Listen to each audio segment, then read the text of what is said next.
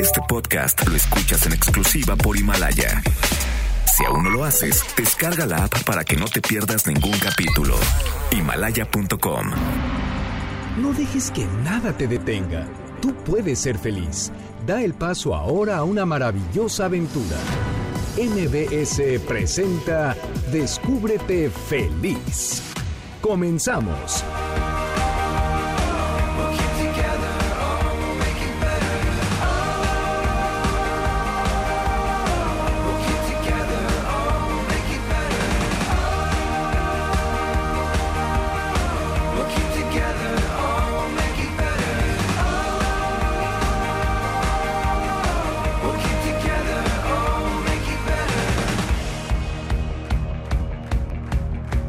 Hola, ¿qué tal? Buenas tardes. Soy Clementina Rodríguez y les doy la bienvenida a Descúbrete Feliz en el 102.5 de MBS.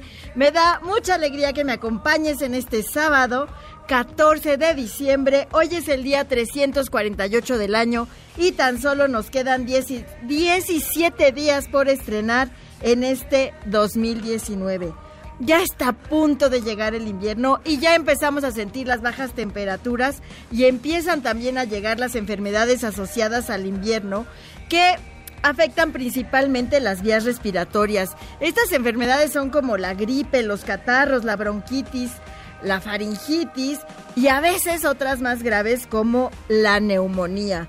Hay que cuidar a los niños porque ellos son los más vulnerables los que más fácilmente se pueden contagiar de estos virus, porque si están en contacto con otros niños, pues se hace un contagiadero terrible. El invierno es una época en la que hay que estar bien tapados para evitar contagiarnos de alguna de estas enfermedades. Estará con nosotros el doctor Ricardo Lemus Rangel, quien nos dará información acerca de lo que debemos hacer para mantenernos sanos. El miércoles pasado fue el Día Internacional de las Montañas. ¿Sabías que las montañas albergan el 15% de la población mundial, son el hábitat de un cuarto de los animales y plantas terrestres y suministran agua dulce para más de la mitad de la humanidad? Cuidarlas es muy importante para la conservación del planeta. Están amenazadas por el cambio climático y esto es un problema para todos. Para decirnos cómo podemos contribuir a cuidar las montañas, estarán con nosotros Erika Valencia, directora y fundadora de Hectágono, y Jorge Neira Jauregui, quien es fotógrafo de la naturaleza. También el día de hoy va a estar con nosotros Joana García, autora de la saga Francesco. El día de hoy vamos a estar platicando con ella acerca de su más reciente publicación, El cielo de Francesco. En este nuevo volumen de esta serie Francesco, Joana nos invita a una travesía espiritual hablando de la vida, el amor y las sendas del empoderamiento femenino. Y los quiero invitar a vivir una Navidad de encanto en Centro Comercial Interlomas. Sigan los eventos navideños con mucha alegría y diversión. Santa y sus duendes mañana 15, viernes 20 y domingo 22 de diciembre de las 4 y media a las 6 y media de la tarde. Y todos los días está el buzón de los deseos de Santa de Correos de México para que las cartas lleguen hasta el Polo Norte. Además, puedes encontrar infinidad de sorpresas para toda la familia en sus, en sus más de 340 tiendas y locales. Disfruta lo mejor de las fiestas decembrinas y encuentra ese regalo diferente e inolvidable. Este año regala experiencias como las que puedes encontrar en Le Grand Tour, agencia de viajes súper profesional que se encarga de que tus viajes y estancias sean placenteras, pero que además cumple 15 años de tener el privilegio de servirte dentro del Centro Comercial Interlomas y será reinaugurada este lunes 16 a las 12 del día por el ingeniero Cuauhtémoc Cárdenas que se une a la celebración. Muchas felicidades. La invitación es abierta este 2020 viaja con Le Grand Tour. Centro Comercial Interlomas está en el corazón de Interlomas. Estás escuchando el 102.5 de MBS. Soy Clementina Rodríguez. Vamos a una pausa y regresamos a Descúbrete Feliz. Abre la puerta a la alegría. Déjala entrar. Descúbrete feliz. Regresamos. Este podcast lo escuchas en exclusiva por Himalaya. La felicidad se siente. Vive en ti. Descúbrete feliz. Continuamos.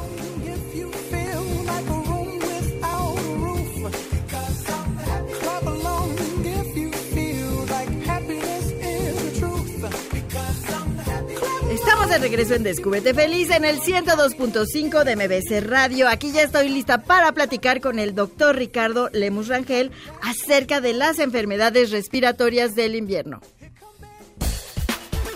Esta es la entrevista en Descúbrete Feliz. El doctor Ricardo Lemus Rangel es especialista en neumología. Bienvenido, muchas gracias por estar aquí con nosotros el día de hoy. Muchas gracias Clementina y gracias por la invitación y encantado de estar aquí. Ya empezaron los fríos, estamos creo que a días de que empiece el invierno entre el día 22, estamos a bien poquitos días, se empieza a sentir el frío y las enfermedades respiratorias empiezan a aparecer. ¿Cuáles son las más comunes? Eh, sí, efectivamente, como lo mencionas, ya a pesar de que todavía no estamos en el invierno, ya tenemos frentes fríos desde hace varios días. Y eh, uno de los problemas que se presenta en esta temporada y que debemos de estar atentos, pues son los padecimientos eh, respiratorios. Y a grandes rasgos te puedo mencionar que los podemos clasificar en dos partes. Los que son las infecciones de vías respiratorias superiores, que ahí entra el resfriado común, la rinitis, la faringitis, la otitis, las amigdalitis y vamos a tener padecimientos también de vías respiratorias bajas, que generalmente tienden a ser un poquito más graves, como son la eh, traqueitis, bronquitis, neumonía o influenza. Pero también es importante mencionar que estos padecimientos van a ser agudos, es decir, que los puede adquirir cualquier persona que está sana. Pero también debemos de tener mucho cuidado con todos los, eh, los eh, pacientes que ya tienen un padecimiento crónico, como pueden ser los pacientes asmáticos, con enfermedad pulmonar obstructiva crónica, con fibrosis pulmonar, en donde esta temporada también es bastante crítica para ellos. ¿Por qué? Porque también pueden ser susceptibles de cualquier infección, de cualquier eh, padecimiento de estos y pueden deteriorar la enfermedad de base. Pues toda la población somos vulnerables, no es que sean más los niños, los adultos mayores, todos tenemos que cuidarnos. De alguna forma sí, todos somos susceptibles de tener algún eh, padecimiento respiratorio en esta temporada, incluso también en todo el año. Pero evidentemente en esta temporada es cuando vemos un incremento importante de los padecimientos respiratorios. Pero sí es importante mencionar que los grupos más vulnerables van a ser tanto los niños, los pequeñitos, como también las personas de la tercera edad y también todas aquellas personas que tengan algún, algún padecimiento. Como los que eh, mencionaste. Aparte, por ejemplo, eh, asma, EPOC, fibrosis o también aquellos pacientes que son hipertensos, que son diabéticos, que tienen cáncer o que están tomando algún tipo de tratamiento inmunosupresor, también eso va a ser. O sea, si tu sistema inmunológico está débil, si tiendes a enfermarte con facilidad, eh, tienes que estar mucho más atento porque pues tu cuerpo va a tener menos defensas para protegerse. Definitivamente, ese es uno de los principales factores de riesgo para todas esas personas que ya tienen esa condición. ¿Cómo podemos diferenciar una gripe de influenza? Porque esas tienden a confundirse. Sí, eh, generalmente, eh, de hecho las dos son por virus. Eso es importante mencionarlo. Eh, muchas veces confundimos lo que es un padecimiento infeccioso por virus o algo por bacterias.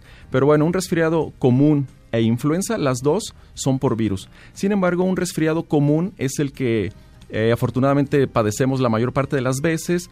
Es un cuadro en donde puede haber escurrimiento nasal, estornudos, eh, lagrimeo, un poquito de molestia en la garganta, puede haber fiebre, un poquito de malestar general.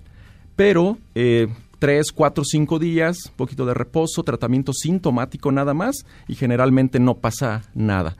Sin embargo, influenza, allí sí estamos hablando de un padecimiento que puede llegar a ser mucho más grave, incluso que pudiera condicionar la muerte del paciente. Y aquí los síntomas principales de influenza es de que va a haber un ataque al estado general importante, es decir, como lo dicen los pacientes o lo, lo, menciona la gente, es que me mandó, me tiró a la cama, ¿sí? Eh, va a haber dolor de cabeza intenso, puede haber dolor detrás de los ojos, de sensación eh, pulsátil, va a haber fiebre que generalmente va a ser más alta que si fuera un resfriado común, de igual forma puede haber algo de escurrimiento nasal, dolor de garganta, pero aquí igual se le va a agregar tos seca y cuando ya empieza a afectar los pulmones, que empieza a haber neumonía por influenza, pues va a haber dificultad para respirar y los niveles de oxigenación generalmente van a empezar a disminuir y es ahí cuando vamos a tener un cuadro grave de influenza, en donde invariablemente el paciente generalmente termina eh, hospitalizado o incluso en una terapia intensiva. Hay que tener mucho cuidado porque justo eh, ahorita que mencionabas todo esto, yo pensaba, a veces decimos, tenemos una gripe, es algo súper leve, de todos modos, a los niños se los mandan a la escuela, los adultos vamos a trabajar de todos modos. ¿En qué momento o a qué síntomas debemos estar atentos para ya acudir con un especialista? ¿O cuándo debemos de dejar de acudir a los lugares donde hay más personas y podemos contagiar? Eh, importante, muy importante esto que mencionas.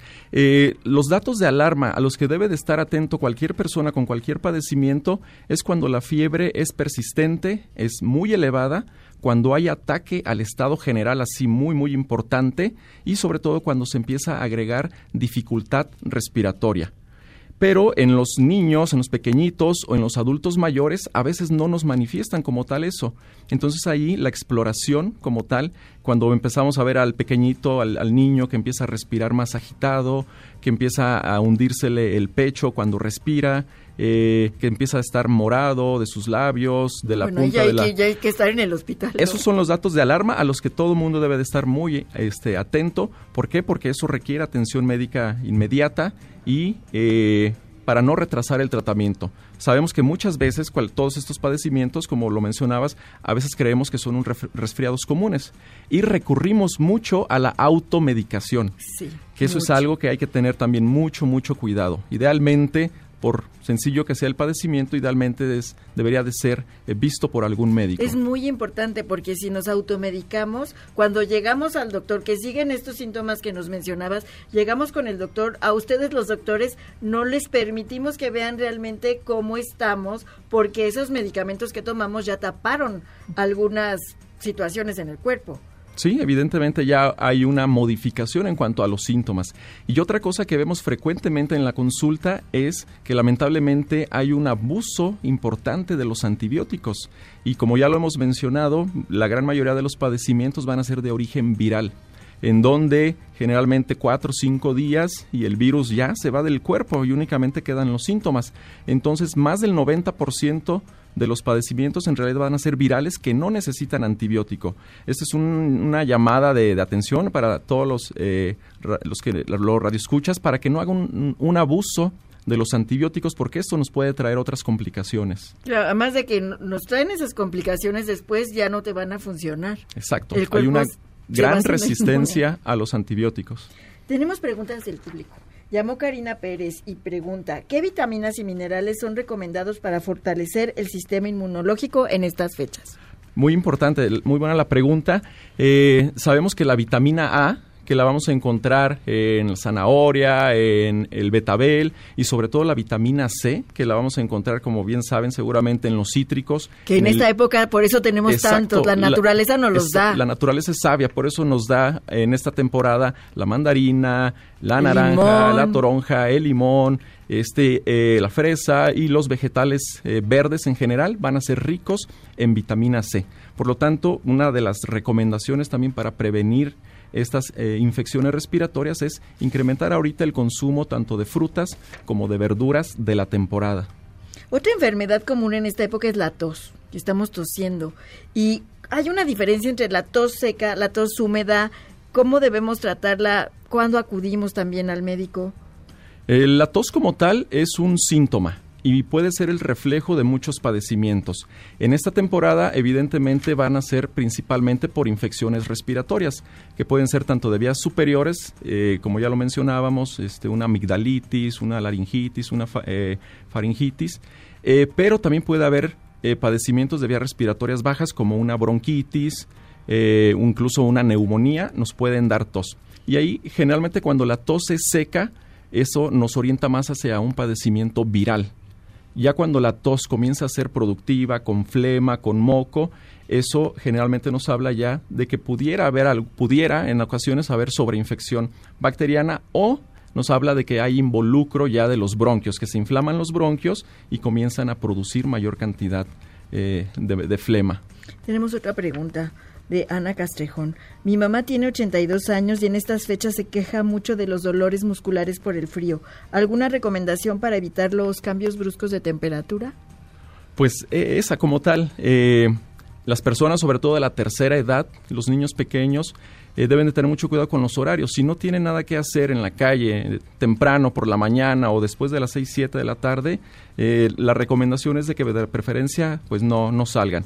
Y si tienen que salir, lo tienen que hacer pues bien abrigados, mantener tapada la boca y la nariz, que es lo, lo importante. Eh, pero también mencionar que no hacer abuso, porque nos frecuentemente nos toca ver que casi les quieren echar el, cobertor encima. Eh, tampoco es tampoco, bueno. Tampoco es bueno. El paciente o la persona no debe tener ni frío ni calor. La cantidad suficiente de ropa para mantenerse confortable. ¿Y qué tan recomendable es usar la calefacción en el automóvil? Eh, hay que tener mucho cuidado con la calefacción también, no solo en el automóvil, sino en casa también. Ahorita con los descensos de las temperaturas, pues sí, sentimos mucho frío y es muy frecuente el uso de calefactores. Pero eh, ya está demostrado que el, utilizar calefactores, sobre todo por tiempos prolongados o a temperaturas muy altas, esto reseca el ambiente. Y eh, este aire que estamos inhalando seco favorece que tengamos más infecciones respiratorias porque de alguna forma la mucosa de todo el árbol respiratorio se reseca y por lo tanto las secreciones son más difíciles de eliminar y esto favorece que los virus o las bacterias puedan replicarse de forma más rápida y que nos den los padecimientos respiratorios. En esta época también eh, se utiliza la vacuna de la influenza. ¿Qué tan recomendable? ¿Quiénes sí se la deben poner? ¿Quiénes no? Esta es una de las estrategias más importantes que tenemos para también disminuir la influenza, específicamente influenza. Y es importante mencionar porque hay eh, cierto eh, muchos mitos, ¿no? O cierta desinformación en la, en la población en general. Mucha gente cree que cuando se vacuna contra influenza ya no, ya no se va a enfermar de nada. Y no, la influenza, como ya lo mencionamos, es una enfermedad específica causada por un virus en específico y que generalmente es grave. Entonces, la recomendación es vacunarse. ¿Quién se debe de vacunar? En realidad, todos deberíamos de vacunarnos. Sin embargo, a nivel eh, institucional, el, gobierno pues no tiene para cubrir a toda la población. Entonces dirige únicamente la vacuna a las poblaciones de mayor riesgo, que son los niños de menos de 5 años y las personas de la tercera edad o cualquier persona que tenga alguna otra enfermedad que le eh, incremente el riesgo de tener influenza. Pero si todos pudiéramos vacunarnos, sería lo ideal. Ahora también eh, hay muchos mitos, de hecho fuera del aire lo, lo, hablábamos un poco, de que, eh, y lo vemos eh, en la consulta, en la práctica diaria, cuando le recomendamos la vacuna a los pacientes les da miedo. Dicen, no, doctor, es que yo ya me vacuné en una ocasión y, y me fue peor. Y, pero quiero mencionar que en realidad esto es un mito. La vacuna contra influenza como tal no pasa de dar una reacción bastante, bastante leve, tal vez un poco de dolor en el sitio de la, de la inyección, pero no tiene nada que ver con esos cuadros tan severos que nos reportan cuando no te pusiste y cuando no te pusiste la vacuna que si te vas a enfermar que entonces sí te vas a sentir muy mal. Exactamente. Porque al final pues la vacuna es el mismo virus que está haciendo que tu sistema inmune trabaje para poder defenderse de, de ese virus. Sí lo que hacemos es presentarle al virus antes de que entre para que ya cuando entre nuestro sistema inmunológico lo identifique de forma mucho más rápida y no lo deje replicar. Ese es el mecanismo como funcionan las vacunas. ¿Qué recomendaciones nos puede dar para prevenir todas estas enfermedades respiratorias? Pues como lo acabamos de mencionar, una de las estrategias más importantes es la vacunación contra influenza y también podríamos agregar en los grupos que corresponda contra neumococo. Eh, otra de las eh, estrategias, como ya lo hemos mencionado, pues es el incrementar el consumo de frutas, de verduras, el tener eh, ventilada la habitación al menos 10 a 15 minutos al día, el ventilar, el abrir las ventanas, esto va a ayudar a que disminuya la cantidad de virus que están circulando en el medio ambiente dentro del hogar, el tener un lavado frecuente de manos, recordemos que muchas veces tosemos, estornudamos y obviamente nos tapamos con la mano, pero si no nos lavamos, posteriormente saludamos a alguien o agarramos a, nuestros pequeñitos o vamos y agarramos a nuestros abuelitos y ahí es ahí van y vienen los virus las bacterias. Entonces el lavado frecuente de manos es muy importante. Eh, la otra es que igual cuando tosemos o estornudemos utilizamos eh, utilicemos el antebrazo para evitar la, la, diseminación. ¿Por qué? Porque recordemos que cada vez que tosemos, estornudamos, eh, pues se generan gotitas que le llamamos de flush, en donde son partículas muy pequeñas que ahí van cargadas de virus y los podemos transmitir a otras eh, personas que están cerca de nosotros. Otra de las estrategias, como ya también lo mencionábamos, es tratar de limitar el uso de los calefactores o al menos a utilizarlos a temperaturas eh, que únicamente mantengan confortable el, no, ambiente. No que te sientas calientito, sino más bien que esté a temperatura como si estuviera normal en, en otra época del año. Exacto. Porque si no te vas a enfermar también. Exacto. La otra es incrementar también la ingesta de líquidos.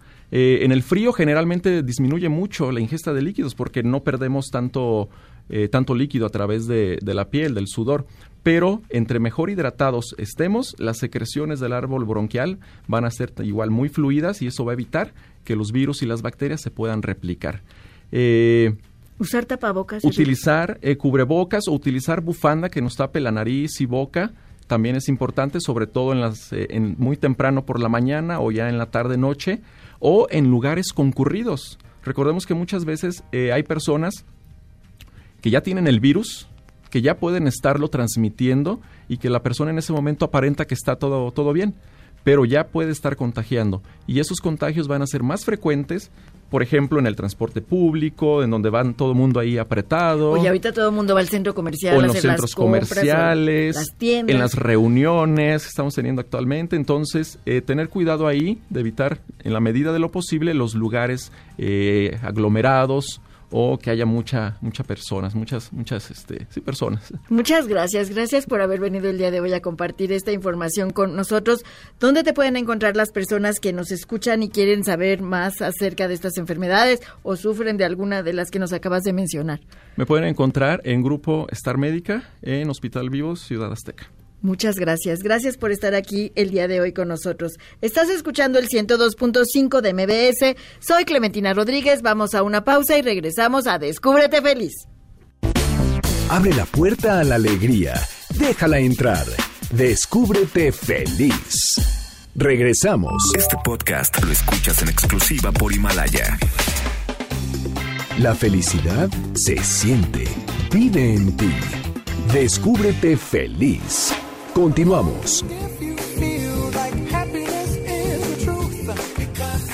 Estamos de regreso en Descúbrete Feliz en el 102.5 de MBS. Soy Clementina Rodríguez y nos vamos a la recomendación.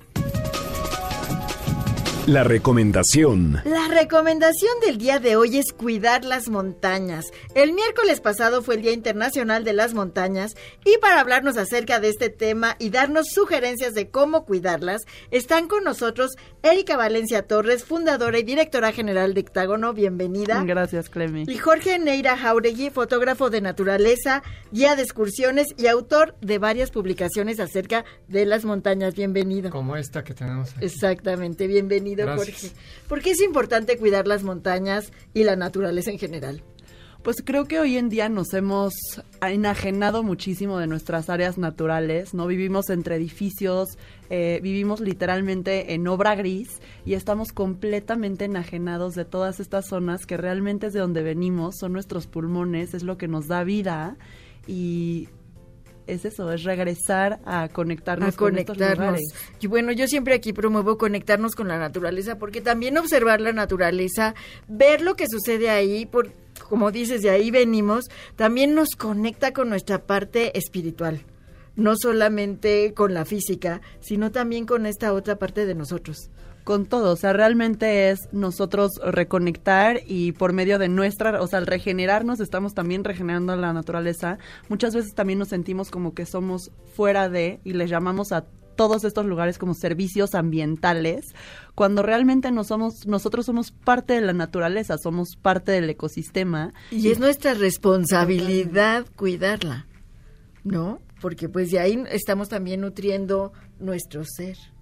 ¿Tú qué Jorge, estás en contacto pues muy seguido, muy frecuente con la naturaleza, en las excursiones, en todo lo que haces. ¿Qué es lo que contamina? Sobre todo la actitud de la gente, yo creo que ahí es donde estamos principalmente mal, porque eso al final se traduce en acciones negativas. Entonces, si vamos con una actitud pues de, de mucho ego, que el montañismo se presta, se presta bastante para eso, con este afán de conquista, de que vamos a llegar a la cumbre y somos lo máximo, perdemos de vista la importancia de las montañas, como menciona Erika, y además los recursos naturales. Hay que hablar mucho de las montañas en su contexto geográfico, porque cada zona montañosa del mundo es distinta. No es lo mismo hablar del Himalaya, de los Andes, hablar, por ejemplo, de las, los volcanes de México, de México que están bueno, en la parte la- central del Claro, país. tenemos, bueno, la sierra, las dos sierras, la, madre la, la occidental, la oriental, que son muchas montañas. Así es, sí, México es un ahí. país eminentemente montañoso y gracias a eso tenemos esta diversidad de climas, de ambientes y una rica biodiversidad. Eso es fundamental. ¿Qué otros seres habitan las montañas aparte de los humanos? La flora, la, La fauna. fauna. Y, los ellos también tienen derecho a vivir y a tomar el agua que nosotros les quitamos para beberla aquí y derrocharla en las grandes ciudades, por ejemplo. Exactamente. A veces pensamos, Erika, que la naturaleza está a nuestro servicio, cuando debería de ser exactamente al revés. Sí, como te decía, incluso nosotros les llamamos servicios ambientales al agua, al aire, eh, a, la biodiversidad. O sea, para nosotros todo esto son servicios ambientales cuando realmente, como te digo, es, es tenemos que regresar a entenderlo como una visión ecosistémica y entender lo que decían ahorita, el poder que tienen, hablando de montañas, las montañas para nutrirnos, ¿no? Cómo nos sentimos cuando estamos en una montaña, la energía eh, de, de la que nos llenamos, nos llenamos de vida.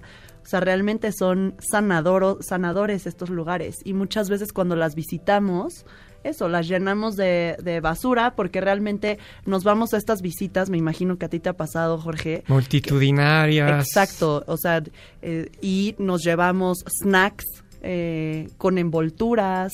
Y no los recogemos. los recogemos. Exacto, entonces es como yo invitaría a hacer un llamado a la acción de cada que vayamos a hacer una actividad al aire libre, bueno, en todo momento, pero una actividad al aire libre realmente repensar cuál es, o sea, qué es lo que estamos llevando con nosotros a estos lugares. ¿no? ¿Y, y qué es lo que debemos regresar con nosotros? Exacto. Y no dejarlo por ahí contaminando y dejando basura. Exactamente. ¿Cómo, cómo podemos disfrutar de las montañas? Tú lo haces muy seguido, pero para los que no nunca lo hemos probado y no tenemos ni idea, ¿cómo podemos disfrutar de ellas? Es importante la información y yo creo que cada día esto cobra mayor auge. Tenemos ahora las redes sociales, el Internet y tenemos los libros. Yo me he dado a la tarea precisamente de ser un promotor de la importancia de las montañas y sobre todo de su biodiversidad para el caso de México, que es el cuarto país megadiverso del planeta y que estas montañas, en particular de la faja central volcánica de México, tienen esa importancia y creo que debemos de conocer lo más posible. Cuando las visitamos, queremos primeramente tomar una foto, salir nosotros en un autorretrato, pero si podemos prever conociendo algo de el entorno donde vamos a estar, yo creo que eso es fundamental. Por eso yo me he dado la tarea de escribir libros, guías, distintas publicaciones donde se informa a la gente de todo esto que te comento. Por ejemplo, a veces nos invitan, vamos a hacer un trekking al Nevado de Toluca, por decir algo. ¿Cómo debemos prepararnos? Porque hay muchas personas que llegan a tener accidentes o que no llevan suficiente agua y que se empiezan a sentir mal. ¿Cómo podemos prepararnos para visitar una montaña? Sí, hablaste de un volcán muy alto que tiene más de 4.500 metros, que es como el icono, el símbolo invernal que la gente quiere visitar ahorita. Empieza la fiebre del... De la, De la que va- nieve. que empieza a hacer frío y va a haber Y nieve. ya de entrada ahí debemos de llevar la ropa adecuada, no puedes ir vestido como lo haces aquí en la Ciudad de México a 2.200 metros de altitud. Muchas veces la gente subestima eso porque piensan que es un día despejado, soleado, pero puede bajar la temperatura, puede nublarse, puede caer una tormenta y hay que ir preparados en ese sentido. Y otro de los aspectos es la comida. A veces el querer llevar mucha comida pensando que igual nos va a dar hambre allá arriba, no necesariamente es cierto. Con la el grado de altitud que vamos avanzando nosotros, se presenta un fenómeno de falta de apetito. Y realmente lo importante es llevar agua. Ahí sí tenemos que hidratarnos correctamente, por decir algo, dos aspectos Y importantes. es mejor llevarla en botes, donde ya hay, llevemos nuestro bote, tomemos nuestra agua y podamos regresar ese bote para no estar dejando basura. Pues un termo, o si el termo nos estorba, traer el camelback, ¿no? Que ahora aparte es mucho más cómodo traer el camelback, hay muchísimas versiones de eso. Y hay unos toppers increíble que, increíbles que ya venden de silicón, no sé si los conoces, pero que acabas de comer y el topper lo puedes Hacer este, hacer como chiquito. acordeón, literalmente. Entonces, justo te puedes preparar tu lunch de una manera en la que una vez que te lo hayas terminado, haya cero desperdicio fuera de tu topper, que te lo vuelves a regresar a tu casa para volverlo a usar. Oye, para quienes se empiecen a animar a visitar una montaña, ¿cuáles son las que están más cerca de aquí de la Ciudad de México que se pueden visitar para los que son principiantes? Sí, por ejemplo, hay rutas en la base de las montañas. Un caso es el Iztaccíhuatl, que no necesariamente tenemos que subir a 5.200 metros para disfrutar Eso iba a decir, paisaje. oye, me estás diciendo que- Porque que puede ser el esfuerzo de tu vida, es decir, sí representa un desgaste físico, aún para la gente que tenemos ya mucha experiencia, pues no llegamos así todos frescos a 5.200 metros de altitud, ¿verdad? Entonces yo recomiendo que hagan excursiones más sencillas, pueden ir cerca de Ameca Meca, yo mismo soy guía y he llevado gente, a, por ejemplo, a ver cascadas, o si cae algo de nieve y hace más frío, en la época invernal se pueden ver cascadas congeladas, y sin necesidad de exponerse a esas grandes altitudes donde las personas verdaderamente se pueden Claro, poner mal de pues, salud. te puedes marear, vas a empezar a... náuseas, y vómitos, vas a en fin, una empezar a respirar con más dificultad. Entonces, y no estamos acostumbrados. Entonces, empezar por una ruta en las faldas de las montañas es lo más recomendable. Sí, definitivamente. Yo sé que todos tenemos el afán de llegar a lo más alto siempre, pero hay que hacerlo con mucha responsabilidad. Desgraciadamente en México ha habido muchos accidentes, cada vez se está masificando más el turismo en las montañas. Y subir a la cumbre del Iztaccíhuatl de verdad no es un paseo. El Nevado de Toluca, si se cubre de nieve, también puede ser una montaña muy peligrosa. Y así hay otras no puedes montañas. ir con tus zapatos normales ni Claro. porque te puedes resbalar y puedes tener un accidente. Sí es mejor que te informes y preguntes, busques información para que puedas saber cómo debes prepararte para evitar tener una mala situación y que un paseo se vuelva una tragedia. Efectivamente, o también pueden ir a otras montañas no tan altas de 3.000 metros, que en la Ciudad de México tenemos decenas de ellas, por decir el caso de la Jusco, que es la montaña más alta de la Ciudad de México con 3.940 metros, que no llega a los 4.000, pero puede ser una buena introducción al mundo de las altas montañas del centro de México, que son muy interesantes. Es una buena oportunidad que está aquí, además, en la ciudad, donde podemos empezar a tener este contacto con la naturaleza, empezar a hacer conciencia de lo que la naturaleza nos da y cómo también nosotros podemos darle a la naturaleza.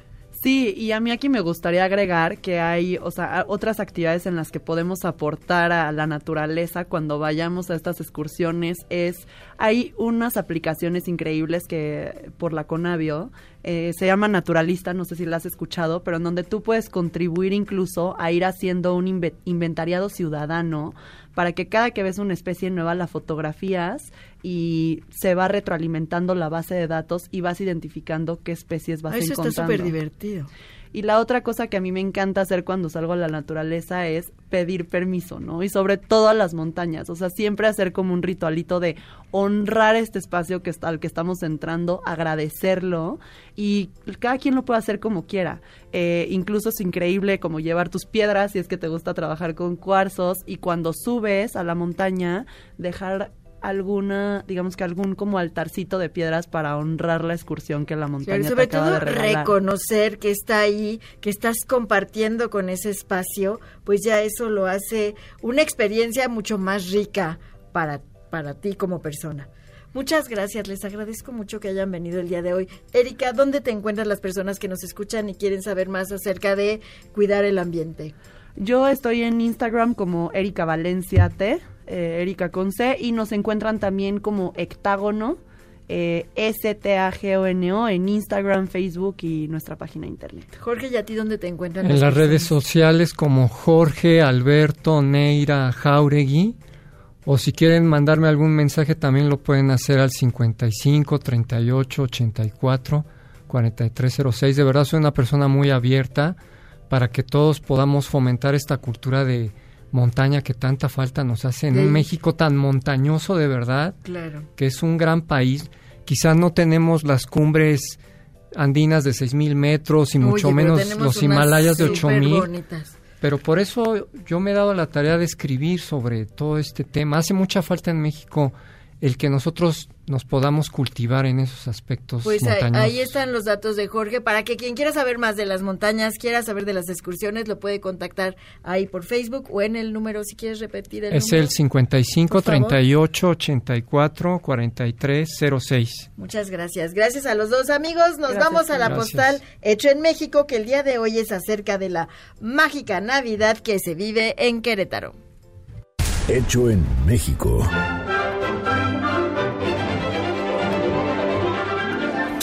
De Descúbrete Feliz? Los saludo con gusto y en nuestra postal de Hecho en México hablaremos de la mágica Navidad que se vive en Querétaro y es que si visitas del 2 de diciembre al 12 de enero el centro histórico de Querétaro podrás apreciar un recorrido lleno de luces en toda la ciudad, decorados navideños que te harán sentir el espíritu de esta época. En este centro colonial podrás encontrar piñatas monumentales, farolas, árboles navideños de luces dinámicas, nochebuenas de luces y una espectacular arcada de luminarias. También podrás encontrar un nacimiento navideño tamaño real, iluminado con estrellas de una forma muy especial en el Jardín Cenea. Las calles del primer cuadro verán desfilar los tradicionales carros bíblicos, que es una tradición típica de Querétaro que ha perdurado desde hace un siglo, al mismo tiempo que podrás disfrutar de buñuelos, dulces y antojitos mexicanos o escuchar las guitarras y cantos de las estudiantinas de estas callejonadas.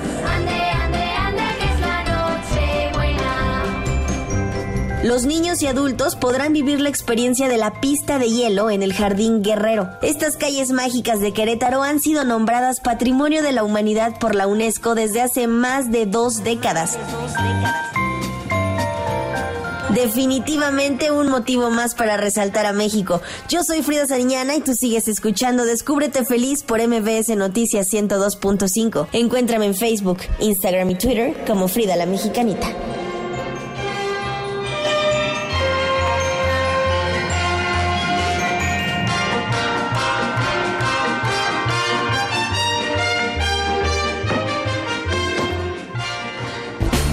Abre la puerta a la alegría Déjala entrar. Descúbrete feliz. Regresamos. Este podcast lo escuchas en exclusiva por Himalaya. La felicidad se siente. Vive en ti. Descúbrete feliz. Continuamos. Estamos de regreso en Descúbrete Feliz en el 102.5 de MBS Radio. Soy Clementina Rodríguez y estoy aquí lista para platicar con Joana García acerca de su más reciente publicación, El cielo de Francesco. Esta es la entrevista en Descúbrete Feliz. Joana García es terapeuta, escritora y conferencista y desde la publicación de su bestseller Francesco, Una vida entre el cielo y la tierra, miles de lectores han hallado en sus libros respuestas sobre el duelo, el amor, la autoconciencia y el desarrollo espiritual. Bienvenida, muchas gracias por estar aquí con nosotros el día de hoy, Joana. Yo feliz de estar en tu programa y bueno, saludos a todos, gracias Clementina por, por invitar a mí, a Francesco y a la editorial, ¿no? Sí, un gusto, un gusto de verdad tenerte aquí. Vienes justo de presentar tu libro en la fila en Guadalajara. El cielo de Francesco, el nuevo volumen de Francesco. Cuéntanos un poco de esta nueva publicación. Bueno, les voy a contar a los que no conocen Francesco que soy la autora de cinco libros y el primero se llama Francesco, una vida entre el cielo y la tierra que es un libro que ayuda mucho a la gente a salir adelante de los duelos, de las pérdidas, que te enseña a vivir. Este se llama El cielo de Francesco porque entre el 1 y el 5 está Francesco decide volver a nacer, el chamado, Francesco el maestro del amor y el cielo Francesco, porque a veces me dicen, ya lo leí. Y, no, son diferentes. No, espérate, que recién acaba de salir. Este, para los que no me conocen, bueno, es un libro que lo lees eh, rápido, pero a la vez lo tienes que leer un poco como reflexionando, porque es un estilo en el que debajo de la metáfora te va apareciendo como ciertos mensajes para que te hagan bien, lleva un mensaje para que tú te puedas empoderar desde un empoderamiento real, porque siempre hablamos, los cursos se venden con la palabra empoderamiento y las revistas y lo que sea, nos entra por un oído y nos sale por el otro. Creo que realmente cuando tocamos fondo y alguien nos toca con su mano mágica y nos lleva hacia adelante, nos podemos empoderar. Es como empezamos a encontrar este poder que hay en nosotros. Exacto. Yo, mira, empecé a trabajar en la escuela que tenía mi mamá desde los 18 años tengo muchísimos años de ver gente que no, no, no tiene, no es que no tenga el potencial, sí lo tiene, pero cree que no puede. Entonces me dediqué en este libro a mostrar lo último que aprendí, porque Francesco tiene 15 años. La gente de hace 15 años atrás es diferente, y yo también. Entonces es un libro mucho más, este, para mí es, eh, te puede ayudar a entender el destino, por qué te pasó lo que te pasó, cómo cambiar, por qué cuando tienes algo se te cae, por qué se llaman caídas verticales, esto de que yo quiero tener algo y ya cuando estoy en la cima se cae, o una memoria de aborto que es cuando quiero hacerlo y no se da. Entonces creo que es un libro que lo puede leer el que no sabe nada de lo que yo quise poner, que es sobre descodificación, de psicogenealogía, lo puede leer una persona que, que es este incrédula, y lo puede leer alguien que tenga abierto el corazón a, a que le pueda hacer un cambio. ¿Qué ha sido para ti Francesco? ¿Quién es Francesco? Francesco es un espíritu, Francesco es un espíritu. Yo pensé primero que era mi abuelo porque se había muerto y durante 15 años que mi abuelo se murió me contaba su vida en el cielo, me dio hasta el número de la lotería, pero no, después él dijo que no, que era un espíritu y empezó como a canalizarme, o sea, yo sentía como un cosquilleo cuando me decía que quería un mensaje, yo lo escribía, no sé, me eligió, hace 15 años atrás yo era un ignorante total, no entiendo por qué me eligió, Ojalá yo hubiese tenido grado de conciencia el 0,001 que tenemos todos ahora, pero era un ignorante total.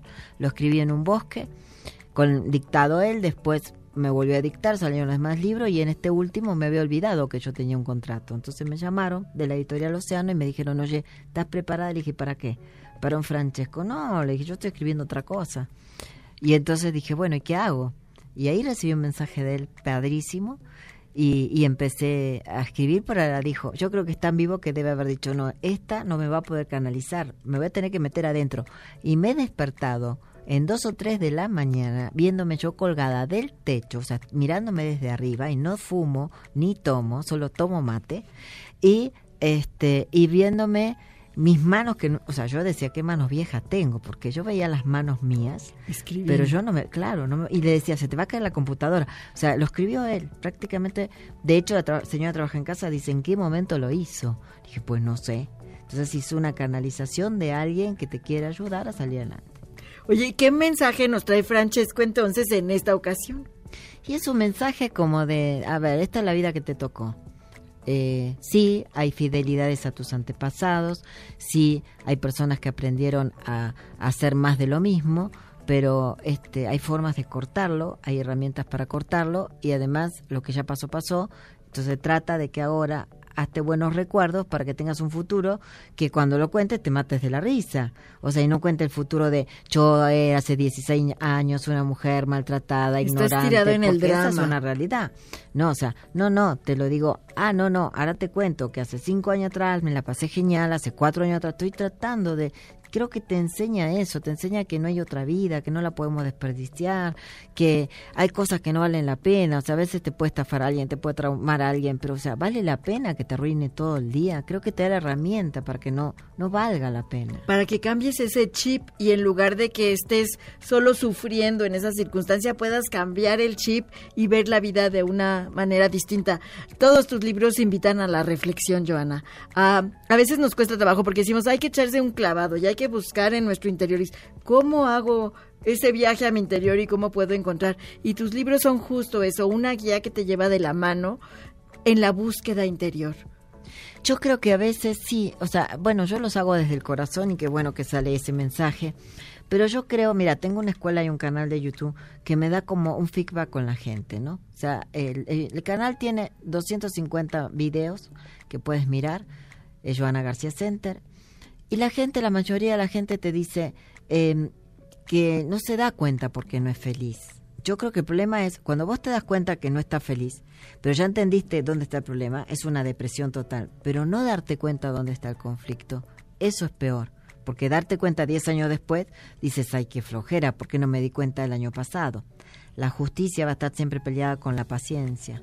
Entonces, lo que considero es que eh, estas cosas, sea mi canal de YouTube, sea mi escuela, la escuela de otro maestro, un libro, tu programa de radio, lo que sea que te despierte, es que no sabes que te va a despertar. A veces una palabra que tú dices, dices, me despertó. Exactamente, esa es, esa es mi intención aquí en Descúbrete Feliz, justamente acercar estas herramientas a las personas. Hablamos siempre de herramientas distintas, pero que sea esa, la que abra tus ojos, que te empiece a llevar a esta conciencia de la que hablas para porque de ahí tomando una, pues te vas como hilo de media.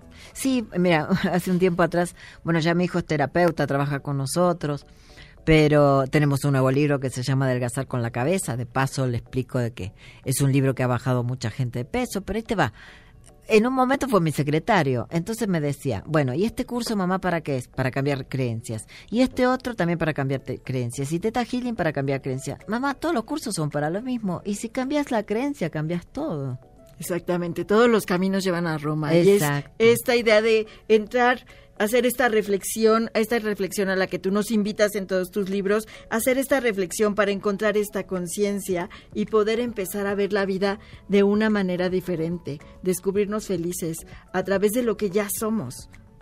¿Sabes que creo que a veces no ser feliz es una decisión inconsciente para llamar la atención? Hay un montón de gente que se enferma eh, porque es una forma de tener una conversación, este, que sufre para, y la pregunta es, ¿crees que será, es justo vivir así? O sea, es justo estar peleándose con la vida para, para poder entablar una conversación con el otro y llamar la atención con el otro.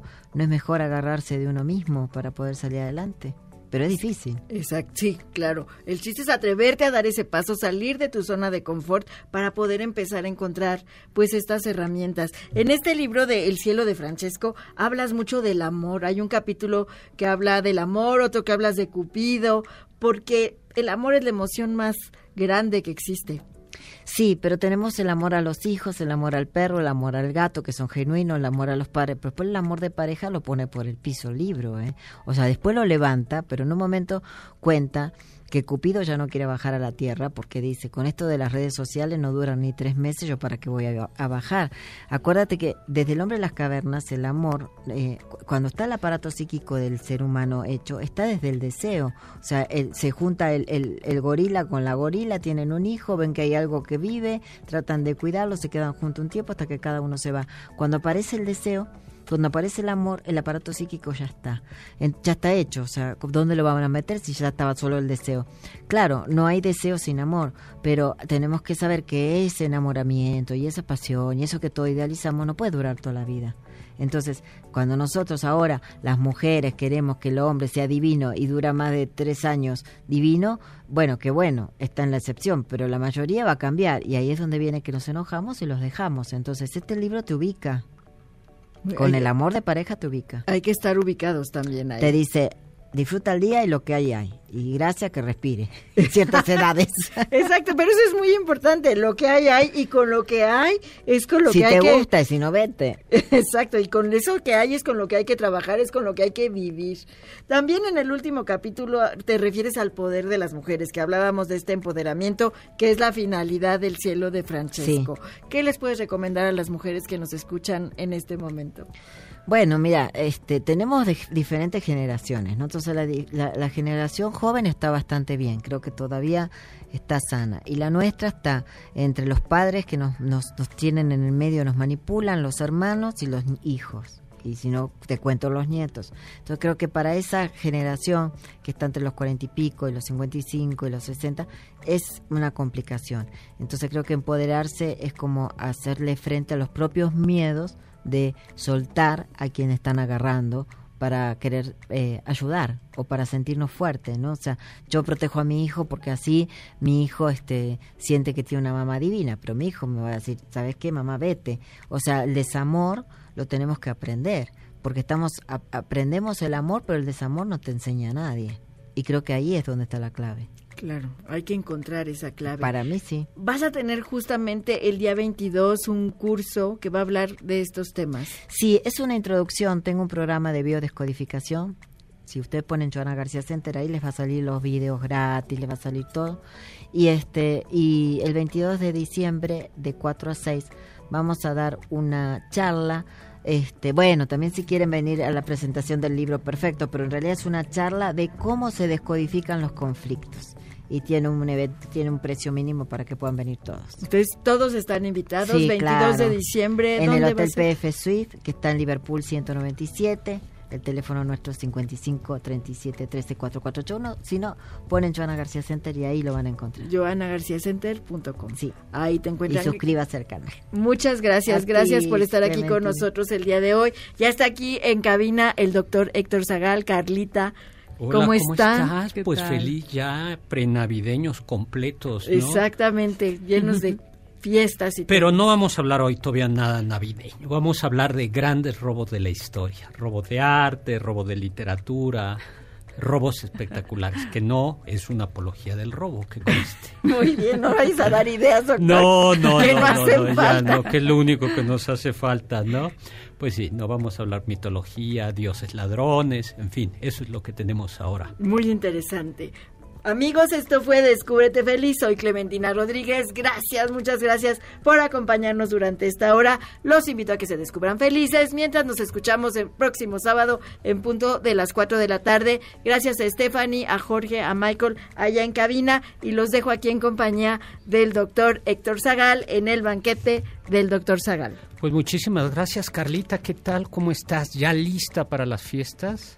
Totalmente, doctor. Ya, ya, me urge las vacaciones porque me ha tenido ahí atada todo el año. no, no es cierto, doctor. ¿de, qué vamos a hablar? Entonces vamos a hablar. Vamos a hablar de grandes robos de la historia sin dar ningún tipo de tip para hacerlo. Y Héctor nos trae una lista muy interesante de cuáles son las cosas que más se roban en los supermercados. Oye, y a mí una fuente me acaba de hacer llegar un dato muy importante. Me acaba de contar que Carla Aguilar es una ladrona de libros.